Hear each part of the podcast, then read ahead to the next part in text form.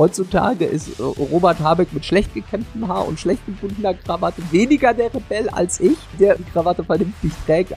Man muss schon immer wieder darauf hinweisen, wie auch die Lebensrealitäten in den politischen Debatten äh, sehr, sehr, sehr, sehr unterschiedlich sind.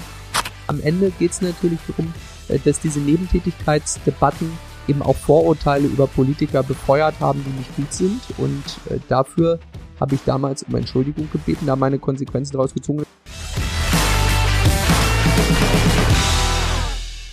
Herzlich willkommen, liebe Hörerinnen und Hörer. Heute mal wieder Macht was Podcast aus den heiligen Hallen des Bundestages. Und wir haben hier jemanden zu Gast, beziehungsweise wir dürfen zu Gast sein, ja, bei jemanden, der sich mit den Themen neue Medien, Podcasts etc. ganz gut auskennt. Also Vollprofi am Mikrofon.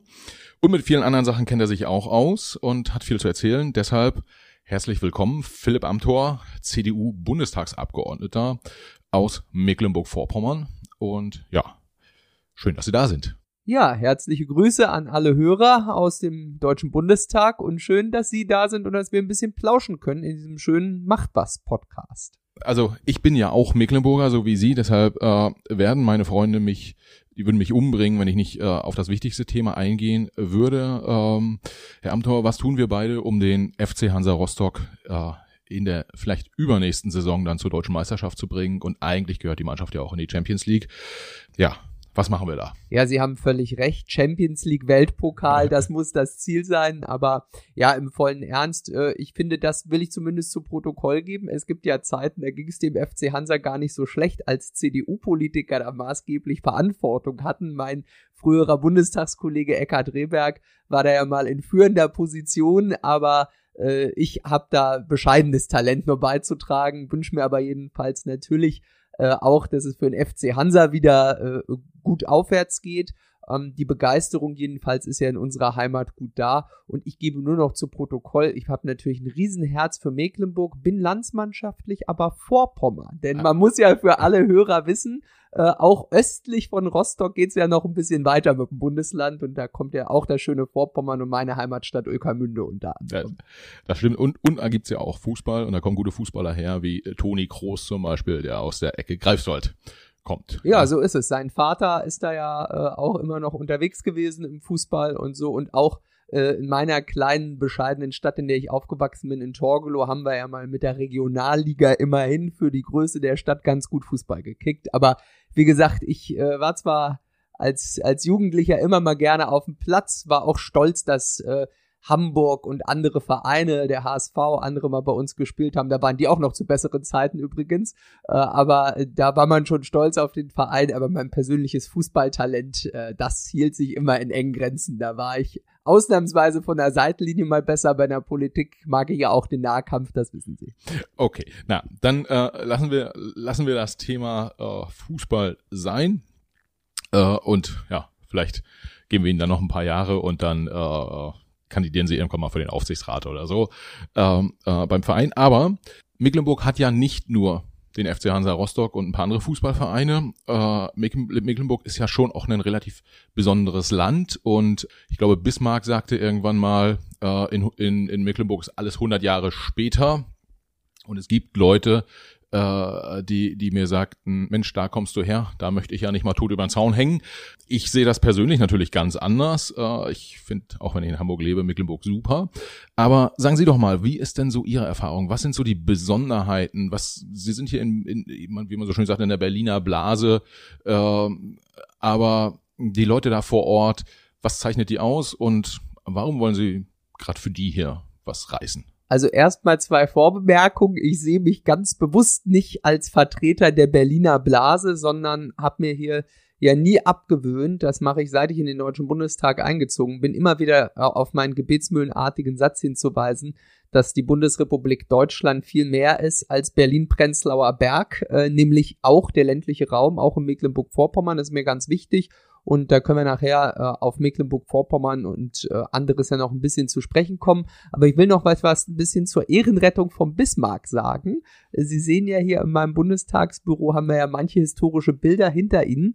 Äh, hängt ein Bild, da ist Otto von Bismarck übrigens zu sehen und man muss wissen, der hat äh, über Mecklenburg mit diesem Zitat eher positiv gesprochen. Er meinte nicht, dass die besonders rückständig sind, sondern man muss das Zitat einordnen. Das kommt aus den Zeiten, als es äh, um eine ganze Reihe von Gewerkschaften, Sozialistengesetzen und Co. ging. Und dann sagte er, Mecklenburg sei doch ein Ort, äh, wo alles 100 Jahre später passiere, da sei die Welt noch in Ordnung, hieß es. Insoweit würde Bismarck wahrscheinlich äh, in der Welt von heute würde man wahrscheinlich sagen, na ja, das ist auch gut, dass uns da manche Spinnerei und Übertriebenheit irgendwie äh, aus Berlin Mitte noch erspart bleibt. Äh, das finde ich, sollte man vielleicht als Positiv-Analogie ziehen. Aber im Übrigen haben sie natürlich auch recht. Natürlich galt bisweilen so äh, der Vorhalt, na ja, ist Mecklenburg-Vorpommern nicht ein bisschen hinten dran und ich erinnere das aus meiner eigenen Schulzeit. Äh, da hieß es oft, na ja, wenn man mit dem Abitur fertig ist, nur schnell weg äh, aus Mecklenburg-Vorpommern. Hier hätte man nicht so die Perspektiven. Da kann ich nur sagen, das Gegenteil ist der Fall. Entscheidend ist in diesem Land, dass man fleißig ist und sich anstrengt und dann kann man erreichen, kann man viel und alles erreichen egal ob man aus Mecklenburg kommt oder äh, vom Starnberger See, da geht alles. Und deswegen müssen wir uns auch was zutrauen. Und ich bin stolz drauf, dass die Leute unser Land äh, mögen und sagen, es ist ein tolles Urlaubsland, ein tolles touristisches Land, das ist ganz sicher so, lade ich alle herzlich ein, unser Land äh, Mecklenburg-Vorpommern zu erkunden, aber wir sind nicht nur Land zum Urlauben, sondern auch Land zum Arbeiten. Und deswegen muss es auch um die harte Wirtschaftspolitik in unserem Land gehen, in Mecklenburg-Vorpommern. Und da bin ich muss ich sagen, schon sorgevoll, wenn ich sehe, dass die letzten Monate, Stichwort Intel, Stichwort MV-Werften, Pleite und anderes, das waren eher Gesellenstücke von Rot-Rot und keine Erfolgsgeschichten für Mecklenburg-Vorpommern. Ja, also be bevor wir äh, beginnen, Ihre gute Freundin Manuela Schwesig nochmal ein bisschen äh, äh, zu thematisieren, lassen Sie vielleicht nochmal schauen, ähm, auf den auf den Weg. Sie äh, kommen dort aus dem aus dem Osten von von Mecklenburg-Vorpommern, ja, aus äh, Vorpommern, äh, sind jetzt hier nach Berlin gekommen und tatsächlich, ich kenne das auch, äh, gerade in den 90ern, vielleicht auch an, Anfang der 2000er war es so, äh, dass viele Leute vor Ort gesagt haben, Mensch, wenn ich was werden will, also wenn ich Karriere machen will, wenn ich irgendwie einen guten Job haben will, gutes Geld verdienen will, dann, dann muss ich irgendwo anders hin. Wie hat sich das bei Ihnen persönlich entwickelt? Sie sind jetzt, ja, irgendwie, äh, was ja, äh, sind einer der, der jungen Bundestagsabgeordneten, sind noch keine 30. Das heißt, Sie sind jetzt nicht schon irgendwie in den 80ern geboren, haben die Wende nicht in, in dem Sinne erlebt, äh, und auch in den relativ harten 90ern waren Sie, waren Sie Kind. Aber, aber wie war es bei Ihnen? Haben Sie äh, gesehen, Mensch, äh, ich will was aus mir machen und Politik, das könnte ein Weg sein, auch, auch äh, ja, meinen mein, Karriereweg irgendwie einzuschlagen? Oder wie sind Sie drauf gekommen, dass Sie ja, diesen Weg gewählt haben? Also ich bin nicht in die CDU eingetreten, um mal Berufspolitiker zu werden, um das in aller Deutlichkeit zu sagen, sondern äh, mir war immer wichtig, und das hat damals auch das Engagement in der Politik geprägt, ähm, um zum Anfang der Fußballvergleiche zurückzukommen, äh, da muss ich schon sagen, so die Seitenkommentatorenrolle äh, äh liegt mir dann nur bedingt in gesellschaftspolitischen und in politischen Fragen. Da bin ich lieber direkt mittendrin und habe mich früh für Politik interessiert und habe gemerkt, dass dieser Staat eigentlich nichts ist, der nur gemacht ist irgendwie für ein paar Eliten, die da mitreden, sondern dass Politik darauf angelegt ist, dass es breite Beteiligung gibt, dass es Mitmachen gibt. Und deswegen bin ich früh mit 16 in die CDU eingetreten, habe mich vor Ort in der CDU in meinem äh, damaligen Heimatlandkreis Öckerando engagiert, habe mich im Landesschülerrat engagiert und habe gemerkt, dass Politik für mich viel Freude macht, habe da viel lernen können, mich einbringen können, habe aber immer gesehen, dass Politik äh, als solches kein Beruf ist, lege ich auch Wert drauf und äh, habe ja dann Jura studiert ähm, in Greifswald wohlgemerkt. Auch das war ja eine Entscheidung für Mecklenburg-Vorpommern und für die Heimat und nicht äh, für die großen Städte äh, im Wesentlichen. Ich erzähle immer gern die Geschichte, äh, dass Angela Merkel dann nicht ganz unschuldig dran ist. Als ich äh, frisch Abitur gemacht hatte, war ich einer der jüngsten Delegierten auf dem Bundesparteitag. Angela Merkel kommt ja aus ihrer politischen Heimat, auch aus Mecklenburg-Vorpommern. Und bei einem der Delegiertenabende fragte sie mich dann, wie es denn jetzt weiterging. Und ich berichtete, na ja, das Jurastudium stünde an. Und äh, ich sei am überlegen, wo, im Zweifel Hamburg, München, Heidelberg, das waren ja damals auch führende Fakultäten und äh, hatte das überlegt und sagte, aber Politik wolle ich weitermachen. Und dann sagte sie, naja, das sei gar nicht mal so eine gute Idee, also nicht das mit dem Politik weitermachen und auch nicht das mit dem Jurastudium, sondern Mecklenburg-Vorpommern nur zu verlassen. Und sie sagte damals, und da hat sie recht, es könne doch auch nicht sein, dass alle Guten aus Mecklenburg-Vorpommern gehen. So, und ähm, deswegen war es so, dass ich mich da bewusst dann nicht nur wegen Angela Merkel, aber auch äh, entschieden hatte, äh, Politik weiter von zu Hause zu machen, in Greifswald Jura zu studieren. Das war eine gute Entscheidung. Greifswald ist eine tolle Fakultät, da kann man sehr, sehr gut Jura studieren. Werbe ich auch dafür, weil es hier noch unentschlossene Podcasthörer gibt. Ähm, und das bot mir damals die Chance, eben auch vor Ort weiter Politik machen zu können. Und dann war natürlich die Bundestagskandidatur 2017 äh, schon eine damalige Sondersituation. Die entstand auch sehr stark unter dem Eindruck äh, der schweren Wahlniederlage bei der Landtagswahl 2016 gegen die AfD. Das hat uns ja ins Mark getroffen, in einigen Stammregionen Vorpommern so stark zu verlieren. Und da ging es darum, dass es auch an der Parteibasis den breiten Wunsch gab, Aufbruch, Motivation, Mut, sich was Neues trauen. Und in dem Geiste habe ich mich dann damals entschieden, für den Bundestag zu kandidieren. Aber wie gesagt, das ist jetzt nichts, um da zu dem Punkt zurückzukommen, wo man sagt, ja, das plant man, wenn man mit 16 irgendwie in die Partei eintritt. Äh, das, darum ging es nicht. Ich bin aus Überzeugung und aus der Idee mitzuwirken, aber nicht aus der Idee, das beruflich zu machen, in die CDU eingetreten. Ja, ja letzt, letztendlich ist ja auch der, also einmal ist ja wichtig, was man leistet in dem in dem Job, den den man macht und ähm, Wahrscheinlich ist es ja tatsächlich so bei dem Thema Berufspolitiker, da haben viele Leute wahrscheinlich ein ambivalentes äh, Verhältnis dazu, weil sie sagen, Mensch, müssen auch mal was Richtiges gearbeitet haben. Auf der anderen Seite, ja, viel Erfahrung in der Politik braucht man halt auch. Äh, passt halt beides vielleicht auch nur, nur an, an unterschiedlichen Stellen zusammen und vielleicht muss es auch beides geben.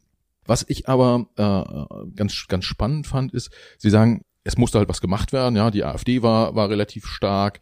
Äh, dagegen äh, musste man sozusagen ankämpfen. Sie haben für sich selber wahrscheinlich eine Herausforderung äh, gesehen. Wann haben Sie selber erkannt, dass Sie ein äh, Talent haben für Politik? Ach, jetzt will ich gar nicht da so in Selbstlob übergehen. Das haben vielleicht andere mehr erkannt äh, als ich selbst. Aber ich meine, äh, das ist so. Ich glaube, man hat vor allem ist dann gut in Dingen, wenn sie einem Freude machen, wenn man Leidenschaft, wenn man Begeisterungsfähigkeit dafür hat. Und äh, sie wissen auch, äh, eine Aufgabe in der Politik, egal ob im Ehrenamt oder jetzt im Hauptamt, das ist ja alles andere als ein 9-to-5-Job. Das ist auch nichts, wofür sie immer nur Applaus und äh, äh Dank und äh, Zustimmung bekommen. Das ist aber auch gar nicht schlimm. Ähm, sondern es ist natürlich etwas, das auch aufreibend ist, wo man sich dafür begeistern muss und das habe ich früh gemerkt. Also ich habe äh, einfach Leidenschaft daran gehabt, im Wahlkampf zu unterstützen, für die CDU zu arbeiten, in unseren Strukturen, die junge Union äh, mit aufzubauen bei uns. Das sind Dinge, die mir viel Freude gemacht haben und deswegen glaube ich, ähm, das sind zwei Dinge, die einander bedingen. Wenn man Leidenschaft hat, dann gelingen einem Dinge gut und äh, wenn sie gut klappen, dann entwickelt man dafür umso mehr Leidenschaft. Also es passte beides zusammen und ich hatte auch das große Glück, dass ich immer wieder eben auch politische Weggefährten hatte, die mich dann auch vor Ort unterstützt und gefördert haben und davon konnte ich natürlich auch viel profitieren und lernen. Mhm. Also ich ich würde Ihnen so bedingt zustimmen. Ich habe jetzt äh, auch mit Leidenschaft Fußball gespielt und äh, bin über die Kreisklasse nicht, nicht hinweggekommen. Ja.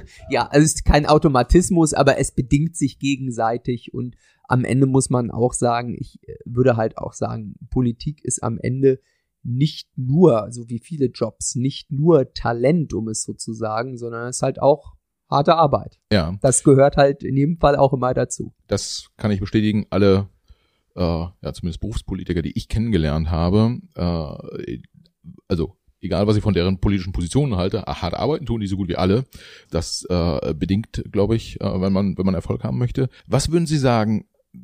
wenn, wenn man sich hier so umguckt, irgendwie, wer hier so unterwegs ist im Bundestag und äh, wenn man vielleicht auch eigene Kompetenzen mit denen von anderen äh, abgleicht, was muss man mitbringen, um ein erfolgreicher äh, Beru also Berufspolitiker oder Politiker zu sein? Also ich würde mal mal so äh, ein bisschen äh, äh populistisch gesagt, äh, auf jeden Fall muss man guter Verkäufer sein. Ja, aber das alleine reicht eben auch nicht. Äh, und ich glaube, auch darauf sollte es nicht entscheidend ankommen. Denn in der Politik geht es, glaube ich, nicht immer nur darum, jedenfalls mein eigener Anspruch, da geht es nicht immer nur um die schnelle Schlagzeile. Mal braucht es auch öffentliches Grundrauschen, öffentliches Polarisieren, öffentliche Debatte, aber am Ende geht es ja auch um konkrete Erfolge. Da geht es darum, fließen Fördermittel in meinen Wahlkreis oder nicht? Äh, schaffe ich es in Gesetzen, äh, meine Handschrift zu hinterlassen oder nicht? Und äh, da gehört zur Wahrheit, dass man äh, sozusagen wahrscheinlich in der öffentlichen Erinnerung und Debatte mehr vorkommt mit steilen und markigen Thesen und weniger mit konkreten Umsetzungserfolgen, aber genau darum geht's auch. Und wenn man sich fragt, äh, was braucht man, was ist sozusagen der Politiker-Idealtypus, würde ich gar nicht so vermessen sein, den beschreiben zu wollen, sondern äh, eher zu sagen, es gibt keine Abziehbildlösung, sondern die Idee, dass das Parlament Spiegelbild der Gesellschaft sein soll, erfordert eben auch, dass wir hier Vielfalt und verschiedene äh, Ansätze eben auch haben. Dazu gehören eben Jüngere, dazu gehören Leute aus verschiedenen Regionen Deutschlands, dazu gehören auch verschiedene Berufshintergründe. Aber ich sage auch gleich, bevor die große Juristenschelte losgeht, äh, es ist nicht nachteilig, sondern ich sehe es hier als großes Privileg und als großen Vorteil, wenn man auch juristisch ein sehr solides Handwerkszeug hat, um sich mit dem zu beschäftigen, was der Gegenstand von Politik ist. Das sind Gesetze, ist Gesetzgebung. Dafür muss man jetzt nicht zwingend Jurist sein, aber ich glaube, vorteilhaft ist es schon. Was man in jedem Fall braucht, ist aus meiner Sicht äh, die Leidenschaft, sich auch in Themen einzugraben, einzugraben und in Details einzuarbeiten. So pflege ich das jedenfalls. Ja, so eine Juristenschelte, Sie sprechen es an, ich wollte gar nicht darauf, darauf kommen. Ähm, die Frage ist dann noch eher, also es gibt wahrscheinlich relativ viele Lehrer hier im Parlament, es gibt relativ viele äh, Juristen hier Ach, gar nicht mal. Beide Quoten, müssen Sie wissen, sind, äh, soweit ich das sehe, stark abnehmend. Also sowohl die Quote der Lehrer als auch der Anteil der Juristen ist abnehmend. Stattdessen nehmen Gruppen wie Studienabbrecher und Politikwissenschaftler zu. Jetzt will ich mich nicht in nächster äh, äh, Gruppenkritik ergehen, aber ob das dann nur besser ist. Äh, auf, auf keinen Fall. Äh, deshalb stelle ich mir tatsächlich die Frage, wie kriegt man es denn hin, dass, ich sag mal, der Handwerksmeister, dass der, der Landwirt, wobei ich glaube, von denen gibt's auch ein paar hier. In der Unionsbundestagsfraktion äh, ja, ja. gibt's jedenfalls noch ein paar Landwirte und das ist auch gut so. Aber auch so der, weiß ich nicht, der Stahlarbeiter oder ähm, die Hausfrau sagt, Mensch, hier in den Bundestag rein, äh, das will ich und das kann ich. Gibt es da Stellhebel, wo Sie, wo Sie sagen würden, also Sie arbeiten ja auch an der Wahlrechtsreform äh, mit. Gibt es da so zwei, drei Punkte, wo Sie sagen, wenn wir uns breiter aufstellen wollen gesellschaftlich, dann müssen wir diese beiden Punkte berücksichtigen? Also erstens finde ich wichtig, dass ein Parlament natürlich Spiegelbild der Gesellschaft sein soll, aber andererseits eben durch eine Wahl zusammengesetzt wird und nicht nur durch Spiegelbildlichkeit äh, verschiedener Gruppen. Also es gibt ja Leute, die wollen alles durchquotieren, nicht nur nach Geschlechtern, nach Regionen, jetzt am besten dann noch eine Quote für verschiedene Berufsgruppen. Äh, ich überspitze das mal. Wenn das die Grunddenke ist, dann kann man sich die Wahl irgendwann schenken. So sollte es also nicht laufen, sondern es ist gut, dass sowohl der Wähler als auch die Parteien bei der Aufstellung der Wahllisten ihre Kriterien ansetzen. Zur Wahrheit gehört, wir müssen da noch an vielen Stellen etwas breiter uns aufstellen, was die gesellschaftlichen Lebensrealitäten angeht. Aber mir ist auch eines wichtig, man darf auch sozusagen die soziologische Determination eines Abgeordneten, das mal sozusagen, nicht ausschließend interpretieren. Ich vertrete ja auch nicht nur die blonden Brillenträger aus Mecklenburg-Vorpommern, sondern natürlich die Gesamtheit auch äh, der Menschen auch aus meinem Wahlkreis und jeder Abgeordnete ist Vertreter des gesamten Volkes und deswegen ähm, geht es eben auch darum, dass wir alle uns bemühen, sozusagen verschiedene Lebensrealitäten eben auch im politischen Diskurs ähm, zur Wirklichkeit zu bringen. Und äh, da ist es bei mir ganz einfach auch so, dass ich manche äh, aktuellen Fragen, ob es jetzt die ganze Debatte um die Energiepreise oder anderes ist, vielleicht anders bewährt oder in der Corona-Politik war es auch so. Einige Kollegen äh, anderer Fraktionen, die dann teilweise sich eingegraben haben und in Nicht-Sitzungswochen Corona-Statistiken studiert hatten, äh, die hatten vielleicht auch valide Argumente, aber haben vielleicht eine andere Wahrnehmung der Lebensrealität gehabt, als ich in den Gesprächen über den Gartenzaun in Öckermünde. Mhm. Das ist bei der Energiepreissituation genauso und bei vielen anderen Themen und deswegen ist jeder von uns auch aufgefordert, sozusagen nicht nur von der soziologischen, von den soziologischen Eckpunkten des einzelnen Abgeordneten zu schließen, sondern jeder von uns muss auch die Breite der Lebensrealitäten, insbesondere aus seiner Heimatregion, einbringen. Und da profitiere ich unglaublich davon, äh, dass ich eben wirklich einen Großteil des Monats versuche, auch in meiner Heimat in Mecklenburg-Vorpommern ja. zu verbringen.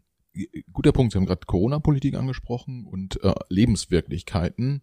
Ähm, was geht Ihnen durch den Kopf? So ein, so ein typisches Beispiel habe ich schon äh, unterschiedliche Politiker gefragt äh, hier im Podcast. Wenn dann, äh, ich glaube im März 2021 war das, Markus Söder äh, in der, ich glaube bei Anne Will sitzt und sagt, wieso, das mit dem Homeschooling, das funktioniert doch super. Nehmen Sie dann Hörer in die Hand und sagen, irgendwie, lieber Herr Söder, was ist eigentlich nicht in Ordnung oder ist Bayern so ganz anders als äh, äh, sonstiges ja, Deutschland? Also ich glaube, da könnte man jetzt verschiedenste Zitate verschiedener Politiker bringen, deswegen werde ich mich jetzt nicht äh, an, an Einzelzitaten von Markus Söder äh, abarbeiten, der im Übrigen, wenn man sich die Corona-Politik in Bayern anguckt, da durchaus erfolgreicher war, als das manch anderer Ministerpräsident war, aber das nur als Seitennotiz. Äh, Im Kern äh, will ich aber zu dem Thema Corona und Lebensrealitäten schon sagen, das war ja wirklich frappierend, was man da erlebt hat. Es fängt bei so ganz trivialen Dingen an. Äh, ich erinnere mich an Gespräche, wenn ich äh, in Öckermünde auf dem Friseurstuhl saß und mir die Friseurin dann berichtete, dass man jetzt sozusagen irgendwie bei einer niedrigeren Inzidenz als noch ein paar Wochen zuvor äh, jetzt müsse man wieder Tests einführen und bei der höheren Inzidenz hätte es keine Testpflicht gegeben. Und das sind alles so Sachen, da passten viele, viele Regelungen nicht zusammen. Oder auch die ganze Debatte äh, um die Frage der Osterruhe. Sie erinnern sich, äh, die, als die Debatte da stand, da sagte mir auch mal jemand äh, in Öckermünde, äh, im Edeka äh, sagte mir, ja, naja, wissen Sie, Herr Amthor, das ist ja auch immer das Problem, wenn dann viele Politiker darüber reden, die lange selbst nicht mehr einkaufen waren. So, also will mich da jetzt gar nicht überhöhen, äh, niemand ist da perfekt, aber ich profitiere, glaube ich, schon einfach davon, wenn man da einfach äh, down to earth verbunden ist, da die Gespräche sucht äh, und das, das hilft auf jeden Fall. Ja, und wenn, ja, irgendwie Grüße nach München, war gar nicht gegen Herrn Söder prinzipiell gemeint. Sehr gut zu sehen, ich bin der Rolle der Ehrenrettung der CSU da zuteil geworden. Uh, aber äh, Sie sagten gerade, so down to earth äh, war im, im Wahlkreis sein. Ich habe auch einen, äh, ich glaube auf NDR war das äh, online, ein Video gesehen, wo Kandidaten vorgestellt wurden und da war ein Thema, was Sie gesagt haben, warum, warum sollen die Leute sie wählen? Weil ich tu direkt was für den für den Wahlkreis und ich bringe auch Fördergelder, irgendwie so äh, ähm, Fördergelder landen letztendlich in ihrem Wahlkreis was wahrscheinlich die Leute im Wahlkreis interessiert jetzt, ist ja auch, was ist konkret? Also wurde da irgendwie eine Bibliothek in Torgelow äh, äh, finanziert oder wie, wie, wie funktioniert das? Und können Sie so zwei ganz konkrete Beispiele nennen, wo Sie hier im Bundestag sagen, ich organisiere jetzt das Folgendes in Ückermünde äh, passiert? Also da könnte ich jetzt hier das ganze verbleibende Programm dieser Podcast-Folge füllen. Also Bibliotheken wurden in Torgelow leider nicht, aber unter anderem in Wolgast und in Anklam gefördert, aber äh, auch zu den großen Linien. Worum geht's? Äh, ich erinnere mich zum Beispiel an eine Debatte darum, als die Außenstelle der Bundesnetzagentur in Neubrandenburg, ist jetzt keine riesige Behörde, aber schon durchaus wichtig, Arbeitsplätze vor Ort, als die geschlossen werden sollte, schon zur Schließung anstand und ich mich bei Peter Altmaier dafür erfolgreich eingesetzt habe, dass der Standort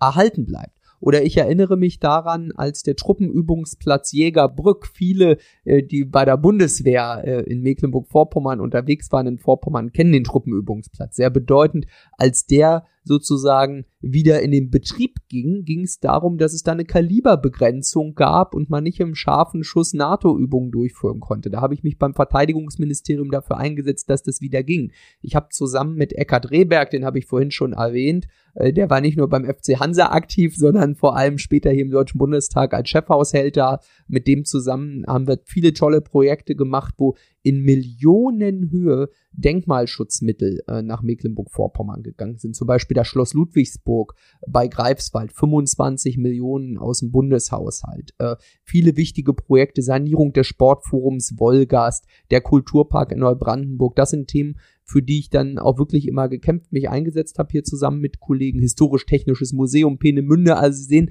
viele Projekte, wo konkret Spuren ähm, eben auch hinterlassen wurden. Und das ist mir auch ganz, ganz wichtig. Das ging in der Regierung besser als jetzt in der Opposition, aber man muss dafür kämpfen, denn die Dinge hängen zusammen. Wenn wir zum Beispiel hier im Deutschen Bundestag nicht dafür Sorge getragen hätten, dass zum Beispiel auch im Bereich äh, der Marineausstattung entsprechende äh, Aufträge aufgegleist werden, dann wäre es vielleicht bei der Penewerft in Wolgast deutlich schwieriger geworden, als es jetzt ging. Also auch da haben wir Schwerpunkte gesetzt, viele, viele Punkte, die zusammenhängen und deswegen zeigt sich, vieles ist die große bundespolitische Linie, Bundesgesetze, vieles ist aber auch mit direkten Auswirkungen für den Wahlkreis und da habe ich immer eine besondere Leidenschaft dafür. Ja, und jetzt ist ja so, wir leben ja so ein bisschen in so einer Mediendemokratie und die Punkte, die Sie gerade aufgezählt haben, die sind, sind für die Leute vor Ort wichtig, die schaffen Arbeitsplätze. Woher wissen die Leute, dass sie, dass sie das machen? Also ähm, Sie hatten ja sowohl positiv als auch negativ durchaus Erfahrungen, dass Sie da irgendwie in den letzten paar Jahren in den Medien häufiger mal mal aufgetaucht sind. Äh, soweit ich das erinnere, waren das äh, keine Themen, die, wo jetzt jemand in Ückermünde sagt, ja, das betrifft mich jetzt persönlich hier vor Ort, sondern es war irgendwie, äh, es ging um Nebeneinkünfte oder es, oder es ging um ihre, äh, ihre Schüsse gegen die AfD im Bundestag oder so. Alles, äh, das ganze äh, Portfolio von gut bis schlecht war irgendwie dabei. Nur das für den We der, der, der das Kreuz letztendlich bei Ihnen äh, auf dem Wahlzettel macht. Der hat gesagt, wahrscheinlich, das ist aber alles weit weg. Ja, das ist in der Politik leider oft so und äh, ich will ja jetzt nicht ins Jammern kommen, das wäre irgendwie auch falsch. Da gibt's immer den schönen Satz eines Bundestagskollegen von mir, der sagt immer, wenn man Dankbarkeit äh, äh, möchte, solle man sich äh, nicht in die Politik begeben, sondern an seinen Dackel wenden. Das ist vielleicht etwas, etwas despektierlich, aber sicherlich wahr. Ich will es in aller Klarheit sagen. Ich erwarte jetzt ja auch nicht, dass die Leute einem da äh, mit jubelndem Applaus irgendwie das gutieren, dass man was für einen Wahlkreis macht. Das erwarten die ja auch von uns übrigens. Also es ist ja jetzt auch so, ich finde. Äh, man muss schon sagen, da gibt's bei manchen Politikern oft so eine Fehlvorstellung, dass man irgendwie am besten durchs ganze Land reist, immer Fördermittelbescheide verteilt und äh, äh irgendwie Bänder durchschneidet. Das ist aus meiner Sicht nicht unbedingt Politik. Also wir sollten uns nicht dafür feiern lassen, dass wir den Bürgern ihr Steuergeld zurückgeben. Also das, wenn ich diese Projekte nenne, sind es ja Dinge, die sozusagen aus Steuermitteln finanziert werden. Und äh, klar, ich glaube, es macht schon Unterschied, ob sie da Abgeordnete haben, die da durchsetzungsstark sind, sowas organisieren können oder nicht. Aber am Ende muss man sagen, es ist natürlich schon so, sie sind ähm, in Wahlen immer auch natürlich von Trends, allgemeinen Entwicklungen, Dynamiken abhängig. Und deswegen muss ich auch sagen, da bin ich persönlich schon, schon sehr, sehr, sehr äh, traurig, dass ich sozusagen trotz dieser Erfolgsbilanz für den Wahlkreis, das ist einem klar, das kommt dann nicht immer sozusagen, kriegen sie nicht immer jedem vermittelt, kriegt man nicht immer in allen Facetten erklärt. Aber deswegen hat mich da schon geschmerzt, den Wahlkreis beim letzten Mal nicht direkt gewonnen zu haben. Das ist genau der Anspruch fürs nächste Mal wieder. Ja, und ähm, wie kommunizieren Sie dann solche Erfolge? Weil das ja äh, im Zweifel Social Media wichtig, ja, dass Sie halt irgendwie Ihren äh, Fans auf Instagram halt sagen, ja, ich nehme mal das Beispiel wieder, jetzt wird dann doch in Torgelow nochmal eine Bibliothek finanziert und ich habe hier die Kohle rangeschafft. Ja, das machen wir auch. Also äh, ich bin sozusagen auf Instagram, sieht man genauso, wenn ich den örtlichen Fischer besuche, wie jetzt dieser Tage und mich mit den Fischern vor Ort darüber unterhalte, was die jetzt bewegt und dass ich mich damit an die Bundesregierung gewendet habe. Da sieht man genauso wie eine Rede im Bundestag. Zur Wahrheit gehört natürlich, die allermeisten Follower interessiert eine leidenschaftliche Debatte mit der AfD,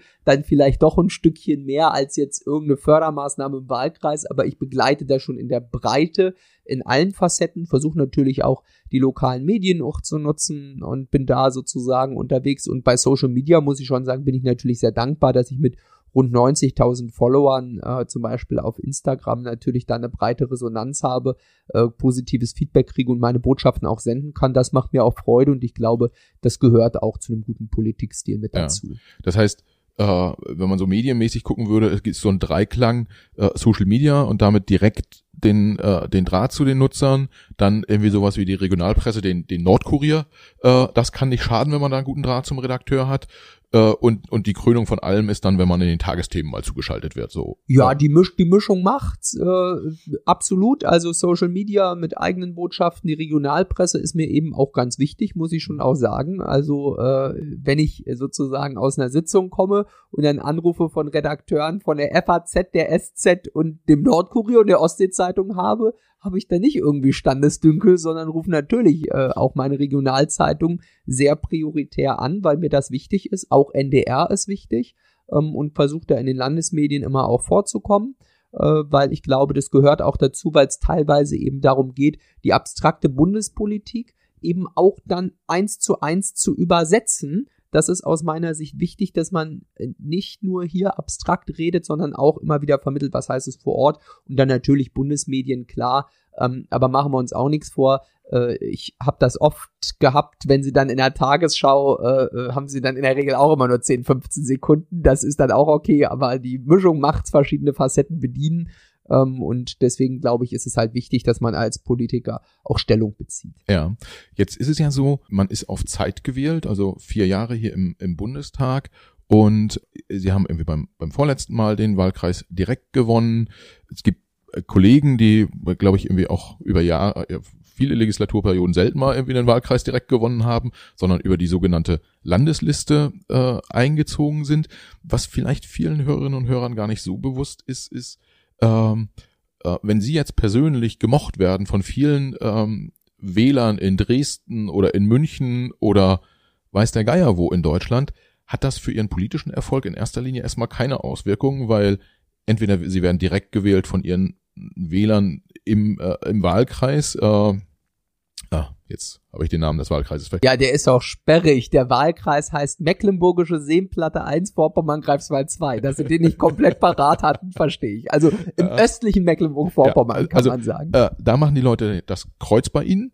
Und wenn es dann sozusagen nicht reicht, da der äh, äh, Top-Politiker sozusagen zu sein, dann gibt's immer noch so eine Art äh, Sicherheitsnetz, in Anführungsstrichen nenne ich das mal, das ist die Landesliste. Das sind dann die CDU-Kollegen innerhalb von Mecklenburg-Vorpommern, die dann sagen, äh, weiß ich nicht, auf Listenplatz 1, 2, 3, 4, 5, 6, 7, 8, 9, 10 äh, platzieren wir folgende Politiker und bis, weiß ich nicht, Platz 5 ist es relativ sicher, dass man dann sozusagen auch über die Landesliste in den Bundestag kommt. Das heißt, sehe ich das richtig, wenn man sagen will, neben der inhaltlichen Arbeit, die man ja machen muss, der Wahlkampf muss sich im Prinzip richten, entweder an die Leute vor Ort, damit ich den Wahlkreis direkt gewinne, oder ich muss auch stark, oder und, ich muss auch stark innerparteilichen Wahlkampf machen. Das heißt, meine Parteikollegen in, in, in Mecklenburg-Vorpommern, die müssen mich auch alle mögen, damit ich auch den richtigen Listenplatz kriege. Kann man das so sagen? Also es ist ein gepflegtes sowohl als auch. Also es geht natürlich in der Politik äh, nicht immer nur darum, man sollte jetzt sich schon auch nach inhaltlichen As Aspekten richten und darauf setzen und nicht nur den ganzen Tag daran denken, wie es mit der Wiederwahl äh, aussieht, äh, sondern sollte auch ein inhaltliches Programm haben und dafür ist es aus meiner Sicht eben auch wichtig, gerade bei den Politikern, die wie ich dann auch eine gewisse Reichweite auch auf den sozialen Netzwerken haben, dass wir dann nicht nur sozusagen äh, jetzt an den eigenen Postleitzahlenbereich denken, sondern auch deutschlandweit äh, aktiv sind. Aber richtig ist, und das ist ja auch eine der Stärken unseres Wahlsystems, entscheidend ist die Verankerung vor Ort. Was den Wahlkreis selbst angeht, ich habe es gesagt, äh, war es natürlich ärgerlich, dass wir diesmal sozusagen in zweierlei Hinsicht Trendopfer geworden sind in Ostdeutschland. Äh, Im Besonderen, dass wir durch äh, die ganze Frage auch des Bundestagswahlkampfes, durch die Entwicklung AfD, aber auch eigene Themen bei der Frage Kandidat, Kampagne und Kurs äh, eben wirklich einen Negativtrend für die CDU in Ostdeutschland auch erlebt hatten und in Mecklenburg-Vorpommern im Besonderen durch die zeitgleich stattfindende Landtagswahl einen Positivtrend für die SPD. Und das führte dann in Summe äh, schon dazu, dass wir zum Beispiel, während wir vor vier Jahren noch alle Wahlkreise gewonnen hatten in Mecklenburg-Vorpommern, diesmal alle Wahlkreise verloren hatten. Ähm, eben an die SPD in Brandenburg genauso. Und das sind dann natürlich immer in gewisser Weise auch Trendabhängigkeiten, äh, die da sind. Äh, deswegen war das schon besonders ärgerlich. Und dann in der Tat kommt die Landesliste schon zum Zuge. Und da bin ich sehr dankbar, dass ich eben da auch den Rückenhalt äh, in der CDU Mecklenburg-Vorpommern als Spitzenkandidat hatte und jetzt auch die Gruppe der Landes, äh, die Landesgruppe äh, der CDU Mecklenburg-Vorpommern hier im Deutschen Bundestag eben dann auch Anführer als Landesgruppenvorsitzender. Wie, wie viele Mecklenburger äh, sind hier in, äh, im Bundestag? Also, also wie viele CDU-Abgeordnete? Ja, wir haben jetzt nur noch drei. Wir hatten zuletzt sechs, indem wir eben alle sechs Wahlkreise gewonnen haben. Damit waren wir proportional etwas drüber sozusagen und über unserem prozentualen Ergebnis. Äh, jetzt äh, waren es nur noch drei Kollegen. Das führt natürlich dazu, dass wir auch riesen Betreuungsnotwendigkeiten äh, haben. Also mein Wahlkreis ist schon zuvor so groß wie 1,96 Mal das Saarland, also fast doppelt so groß wie Saarland. Und jetzt äh, kommen eben weitere Flächen zur Betreuung dazu. Das ist natürlich sehr, sehr schwer, äh, da dann wirklich auch vor Ort überall gleichermaßen unterwegs zu sein, aber ist auch der Anspruch, dass wir das eben hinbekommen und beim nächsten Mal wieder mehr Kollegen werden. Das ja, ist das Ziel. Ja, ja. Wenn wir, wenn wir auf die, auf die Themen schauen, wir haben jetzt so diesen, diesen regionalen Bezug und ich sag mal so, wenn Sie jetzt äh, Hamburger Abgeordneter wären, so wie der, der Christoph Ploss, ja, äh, den ich auch gut kenne und schätze, ja. Äh, der da in, in, in Hamburg Nord, glaube ich, irgendwie seinen Wahlkreis hat. Für den ist das wahrscheinlich irgendwie gar nicht so eine komplette Veränderung irgendwie von Hamburg nach Berlin und irgendwie so die die Klientel, die er so vertritt.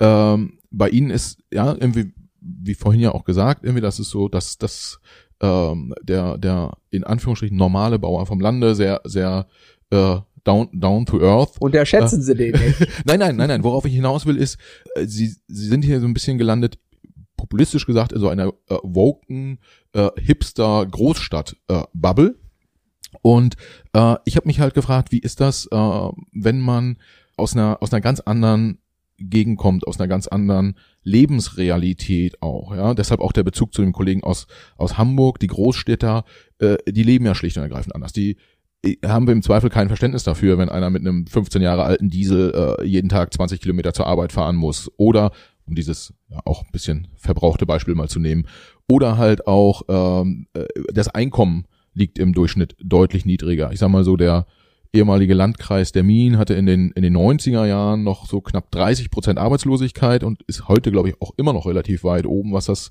äh, was das angeht.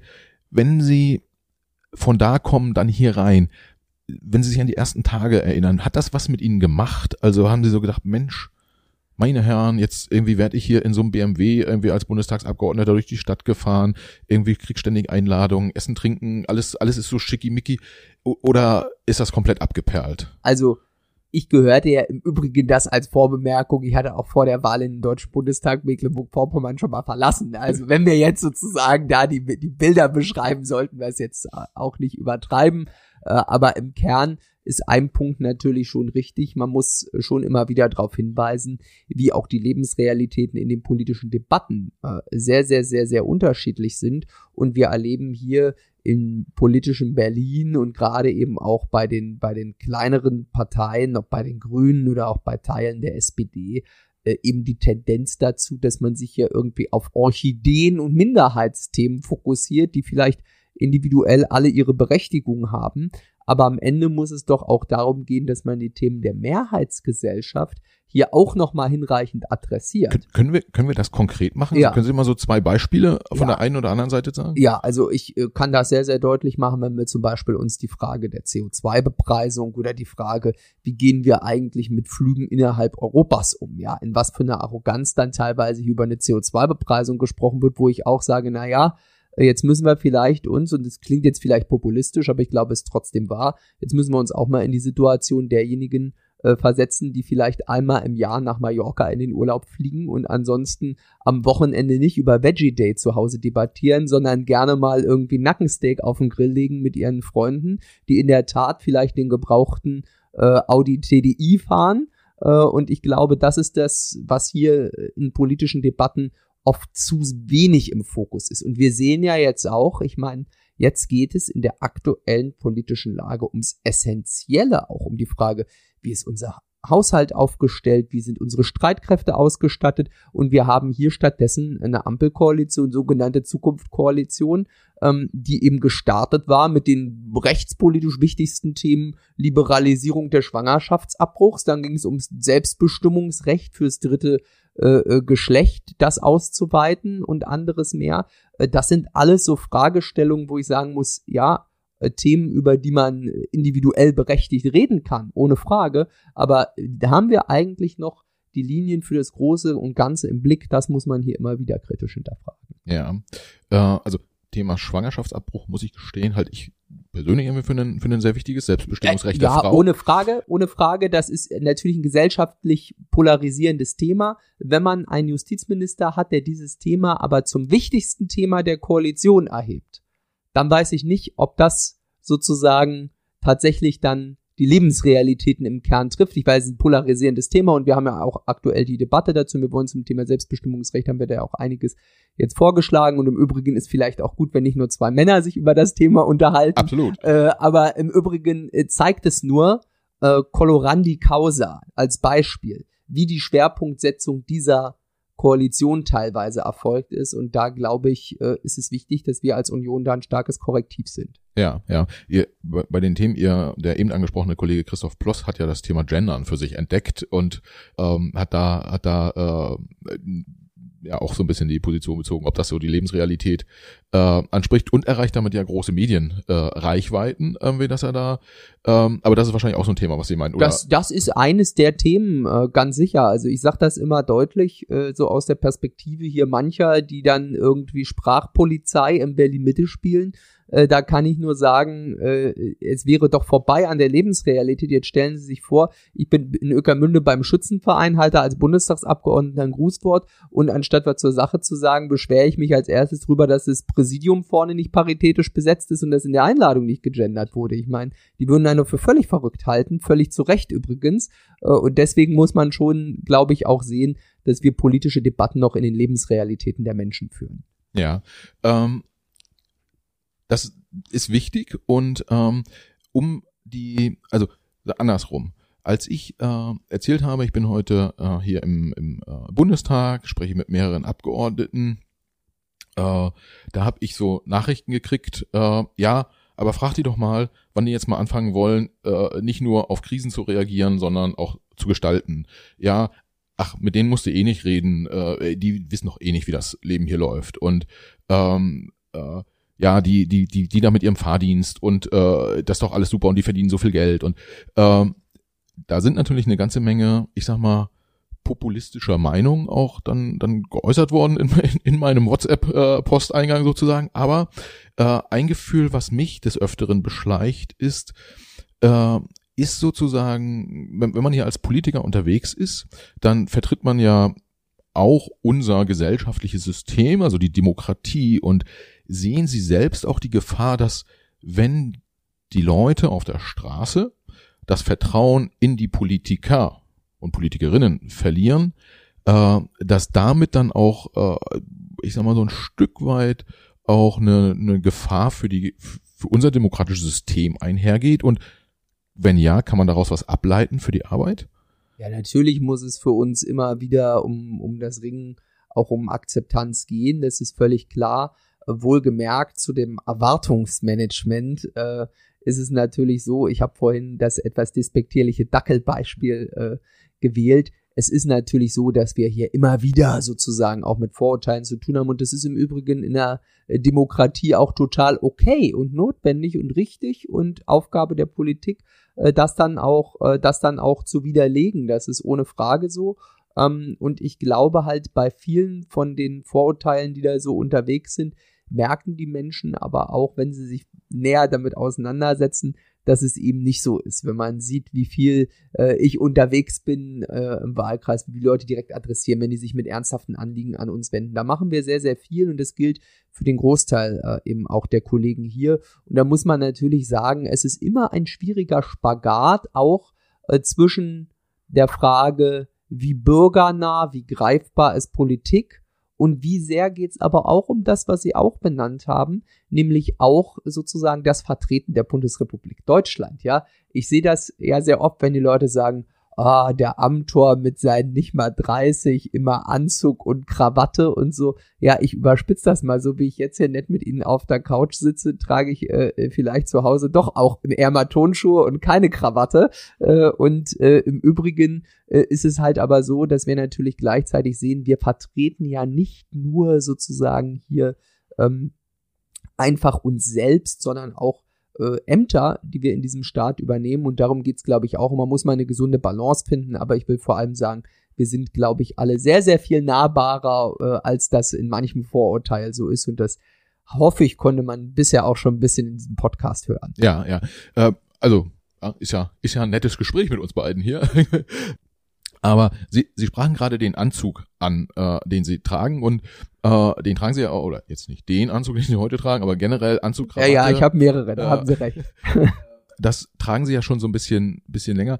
Ist es auch so, äh, kleiner Exkurs, aber dass man bewusst dann auch sagt, Mensch, ich mache hier mal, äh, also vom Style her, äh, mache ich mal den Anton, äh, also Anti-Anton Hofreiter sozusagen, oder äh, ist ja, das, was Sie vielleicht habe ich da äh, zu, zu romantische Politikvorstellungen, wenn ich das überspitze, aber ich hatte eigentlich auch die Erwartung, dass es nichts Revolutionäres ist, wenn sie im Bundestag sich die Haare kämmen, äh, eine Krawatte binden und irgendwie einen, einen, einen Anzug tragen. Ja, aber heutzutage ist es ja wirklich so, das habe ich in den letzten Jahren schon erlebt.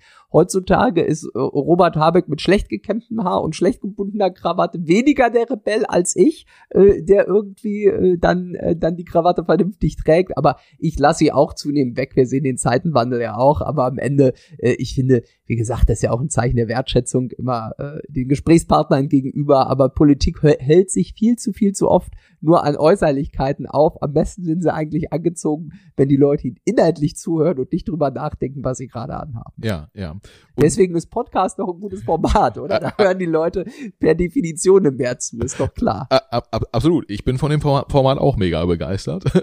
ähm, ich habe noch ein, ein Thema, wir haben jetzt viel darüber gesprochen, äh, was macht man, warum macht man das, wie macht man das auch und wie behält man so äh, den, den Kontakt zu den, zu den Leuten. Also wie bleibt man, wie bleibt man down to earth? Jetzt ist es so, in den, in den letzten Jahren, äh, würde ich mal behaupten, äh, haben sie auch an der einen oder anderen Stelle ja relativ hart auf den Deckel bekommen äh, für Themen, die sie gemacht haben. Äh, vielleicht für die Hörer haben jetzt nicht alle so auf der auf der Liste, aber es gab irgendwie äh, so ein Thema, wo sie einen, einen Aktienoptionsprogramm hatten von der Firma, wo sie dem dem Herrn Altmaier einen Brief geschrieben haben dazu. Äh, irgendwie sie haben auch für eine Anwaltskanzlei äh, noch noch nebenbei gearbeitet, so eine amerikanische äh, glaube ich, ist das die, weiß nicht, bei denen gehen, glaube ich, die Stundensätze so ab 500 Euro die Stunde hoch, die die dann wiederum ihren Klienten in, in Rechnung stellen. Aber nur um das einzuordnen, mir geht's gar nicht so darum, jetzt äh, äh, sozusagen noch auf ihnen rumzuhacken und zu sagen, warum haben sie es gemacht oder warum haben sie es nicht gemacht. Äh, die Frage, die ich mir gestellt habe, ist äh, zwei, zwei Themen dazu. Das erste ist, äh, keine Ahnung, wenn man so ein Aktienoptionsprogramm unterschreibt und irgendwann fliegt einem das so um die Ohren, steht man dann morgens mal so vorm, vorm Badezimmerspiegel und sagt so, ey Philipp, da hast du echt Scheiße gebaut. Warum hast du das eigentlich, das ist doch totaler Quatsch, weil der Landwirt irgendwie, der mich hier wählen soll, der wird doch nicht im Ansatz verstehen, was ist irgendwie ein Aktienoptionsprogramm, sondern er wird einfach nur verstehen, der Amtor kriegt 250.000 Euro dafür, dass er irgendwelche Briefe schreibt. Finde ich scheiße. Das ja, müssten da, das, jetzt werden die Dinge auch ein bisschen schief, aber ich will, ich will da auch gar nicht, will jetzt da auch gar nicht in, in den Rückspiegel sozusagen da jetzt auch das, das, das einordnen, sondern will, will eins vor allem sagen.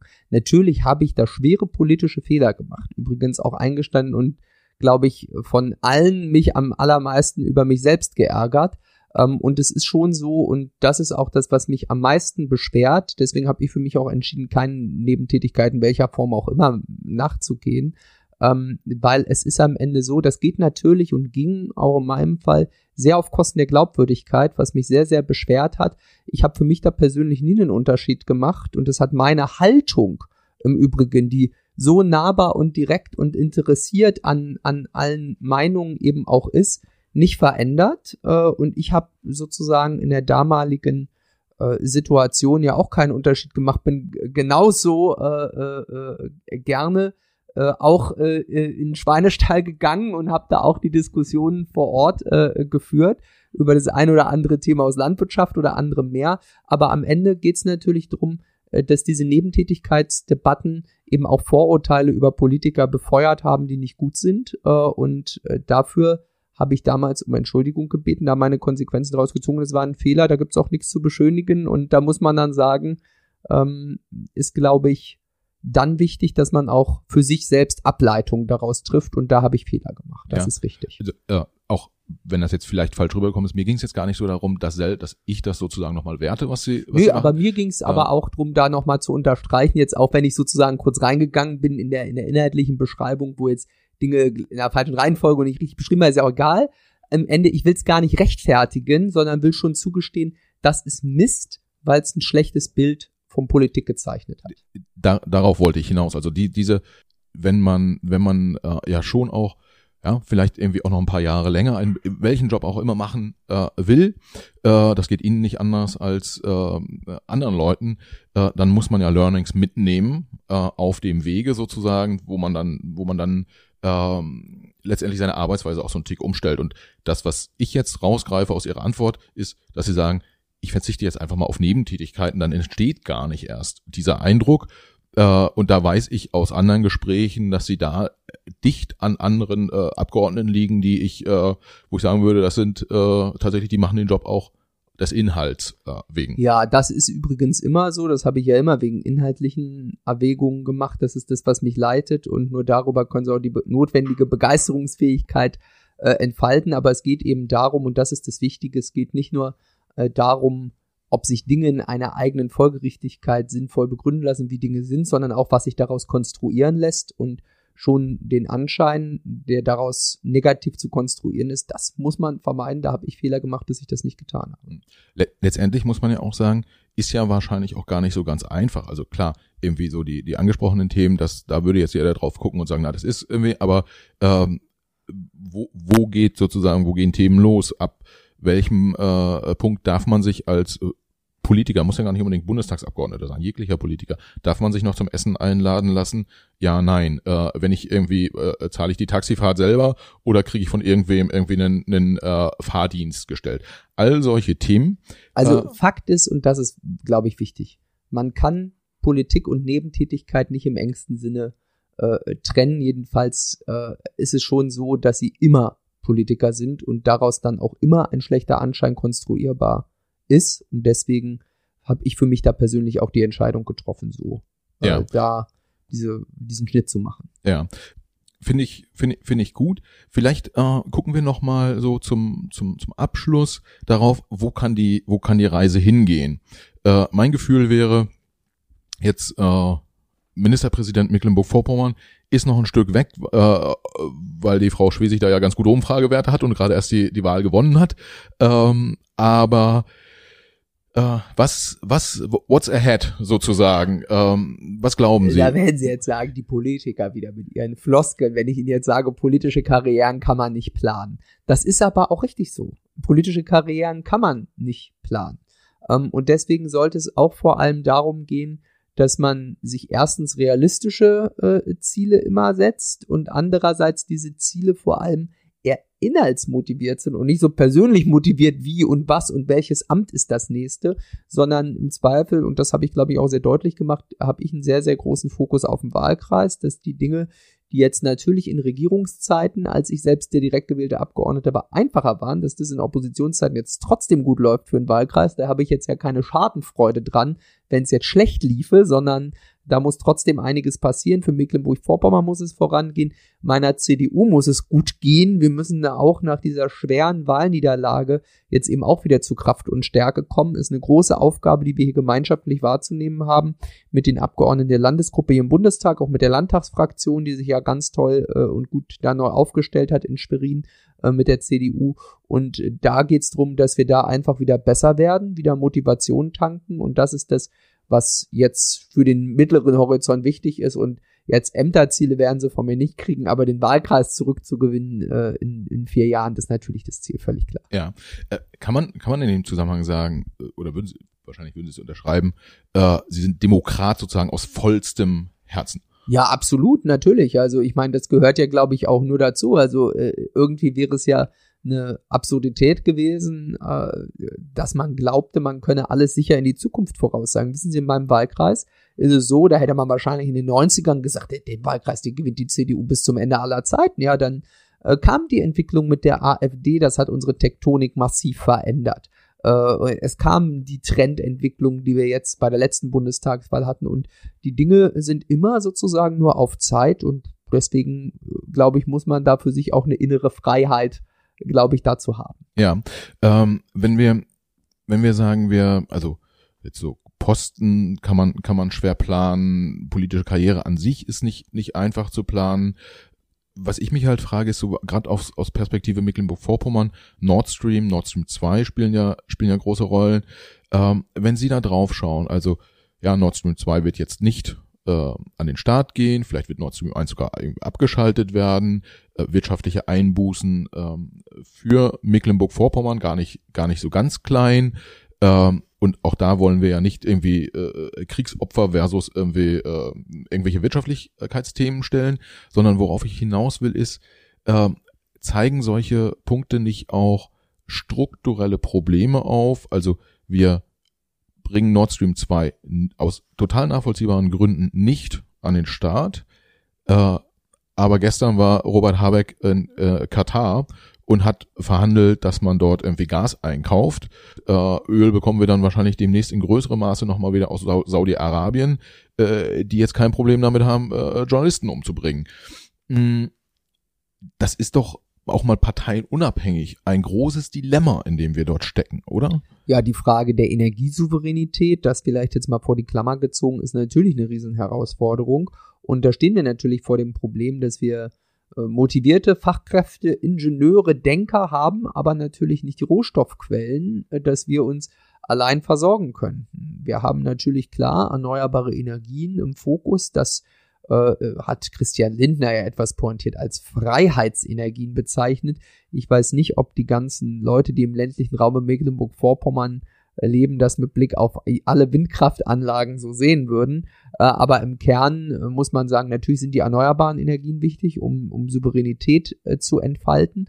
Aber wir haben natürlich auch mit dem Ausstieg hm, aus der Erzeugung der Atomenergie und der Kohleenergie natürlich auch auf Souveränität äh, ein Stück weit verzichtet zum Ziele des Klimaschutzes. So, und da müssen wir sehen, dass wir die Dinge vernünftig ausbalancieren. Also wir stehen natürlich zum Pariser Klimaabkommen, das ist richtig, aber natürlich ist gleichzeitig schon das Problem, dass wir jetzt eben auch sehen müssen, jetzt geht es auch um die basalen Fragen von Energiesicherheit, Versorgungssicherheit, Souveränität und da müssen wir drauf setzen. Und da ist Abhängigkeit von anderen immer schlecht. Und äh, das ist insbesondere für Mecklenburg-Vorpommern natürlich so, als unsere Landesregierung unter SPD-Führung von Erwin Sellering zuvor und jetzt von Manuela Schwesig natürlich einen sehr, sehr starken Fokus eben auf die Nähe zu Russland äh, gesetzt hat, Stichwort Russlandtag, anderes Meer äh, und da versucht hat, den Außenhandel, die Außenwirtschaft sehr auf Russland zu fokussieren und da muss man sagen, das ist natürlich mit dem Wissen von heute ein Fehler. Ja, jetzt, ähm, also natürlich jetzt mit dem Ukraine-Krieg ist Putin nochmal, also ganz schlimm, um es mal so, so ganz einfach äh, zu formulieren, aber wenn man mal so zwei Jahre zurückguckt äh, und gesagt hätte, ob wir jetzt Energie äh, mäßig von Saudi-Arabien oder Russland abhängen, ist so ein bisschen so die Auswahl zwischen Pest und Cholera oder kann man das nicht so? Ja, es ist natürlich immer Politik im Rückspiegel ist immer schwer und da ja. könnte ich es mir jetzt in der Opposition leicht machen und hier besser Besserwisserei spielen. Zur Wahrheit gehört, dass auch ich als Wahlkreisabgeordneter mich für den Fertigbau von Nord Stream eingesetzt hatte. Ich habe immer gesagt, naja, man muss im Rahmen sozusagen internationaler Sanktionspolitik über den Betrieb dann reden und über die Inbetriebnahme oder einen Abschaltmechanismus. Aber der Fertigbau war, glaube ich, auch aus volkswirtschaftlicher Sicht richtig. Aber zur Wahrheit gehört natürlich, und ich glaube, da müssen sich dieser Tage sehr, sehr viele Politiker richtigerweise korrigieren, dass wir Putin am Ende so verstanden haben, wie ihn mancher verstehen wollte, nämlich zu wohlmeinend. Also nicht nur die völkerrechtswidrige Annexion der Krim, der völkerrechtswidrige Chemiewaffeneinsatz ähm, in, in, in der Auseinandersetzung äh, sozusagen mit Herrn Nawalny, der Tiergartenmord, äh, all diese Dinge oder auch die Reden äh, die dort äh, gehalten wurden, auch schon, die die territoriale Integrität der Ukraine schon längst in Frage gestellt haben, da haben wir schon im Kopf eine Trennung gehabt zwischen Wirtschaft einerseits, Völkerrecht andererseits und das hat Putin sich jetzt zunutze gemacht. Ja, und wenn wir das Thema Energie ähm, also das ist so ein Thema. Das nächste werden doch äh, dann aber auch so Themen sein wie Rohstoffabhängigkeit, seltene Erden. Äh, wenn man sich anguckt, was in unseren Telefonen an Technologie ist, jetzt jetzt wird in Magdeburg eine, eine Chipfabrik äh, gebaut, damit das soll Abhängigkeiten reduzieren. Aber am Ende des Tages Deutschland ist ein rohstoffarmes Land, äh, sowohl was Energie an, angeht, als auch alle möglichen anderen Rohstoffe, die für unsere Hochtechnologiewirtschaft extrem wichtig sind. Werden wir immer das Problem haben, dass wir mit Autokraten Geschäfte machen müssen, einfach weil wir sonst nicht überlebensfähig sind? Naja, das Problem ist, oder ist nicht das Problem, sondern ist auch die Lösung, muss man sagen. Wir setzen natürlich auf eine multilaterale Welt, auf einen Welthandel, eine regelbasierte Ordnung, Wirtschaftsordnung.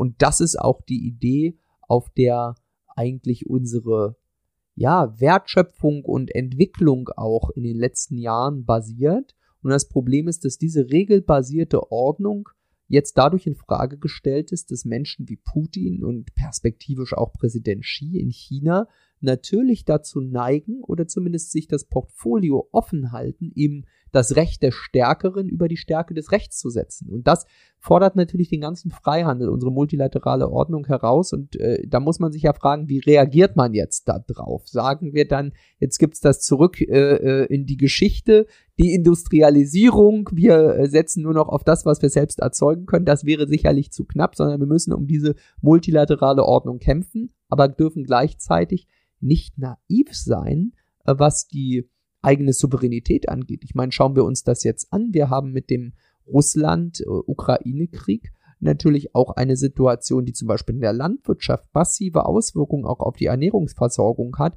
Und wir leisten uns währenddessen Luxusdiskussionen über Wiedervernässung von landwirtschaftlichen Flächen, über Nichtnutzung.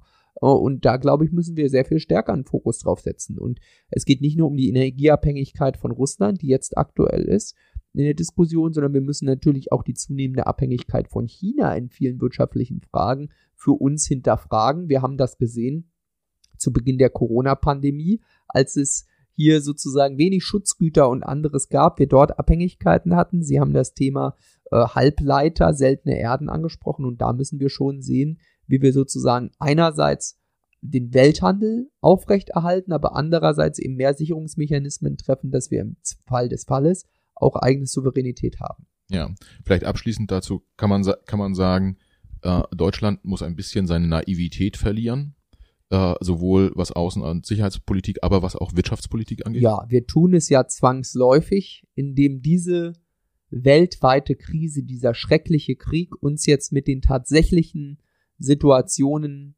ja auch auseinandersetzt, in diese Auseinandersetzung zwingt und äh, ich glaube, da ist es alternativlos, um dieses unschöne Wort zu bemühen, dass wir jetzt uns diesen Realitäten stellen, dass wir äh, jetzt weniger die Diskussionen, die wir vorhin ansprachen, in der Woken Berliner äh, Republik über irgendwie Genderstern, Sprachpolizei und Veggie-Essen, dass wir diese Diskussionen zurückschrauben und uns stattdessen um Ernährungssicherheit, Energiesicherheit, Wehr- und Bündnisfähigkeit kümmern. Und das ist das, was diese Legislaturperiode bestimmt und was die Menschen von uns zu Recht erwarten, dass wir darauf einen Fokus setzen.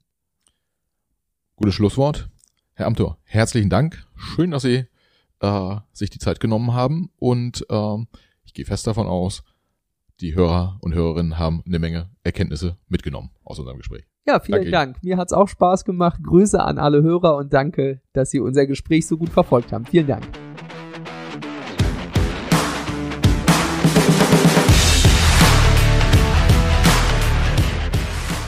Liebe Hörerinnen und Hörer, vielen Dank fürs Zuhören. Schön, dass ihr auch dieses Mal wieder dabei wart. Für die Macherinnen und Macher unseres Podcasts, inklusive meiner Person, Michael, der ja hier netterweise äh, diesen Podcast hosten darf, für uns alle wäre es das größte Kompliment, wenn ihr dem Macht was Podcast eine 5-Sterne-Bewertung und einen positiven Kommentar auf Apple Podcast oder einer anderen von euch genutzten Podcast-App hinterlasst. Wir freuen uns auch, wenn ihr dem Macht was Podcast auf Instagram, Facebook, LinkedIn oder Twitter folgt. Schreibt uns dort gern Nachrichten, kommentiert unsere Episoden, übt gern auch Kritik und macht uns gern auch Vorschläge für Gäste, die ihr mal bei uns im Gespräch hören wollen würdet. Vielen Dank, viele Grüße und bis zur nächsten Folge. Alles Gute, bis dahin. Ciao.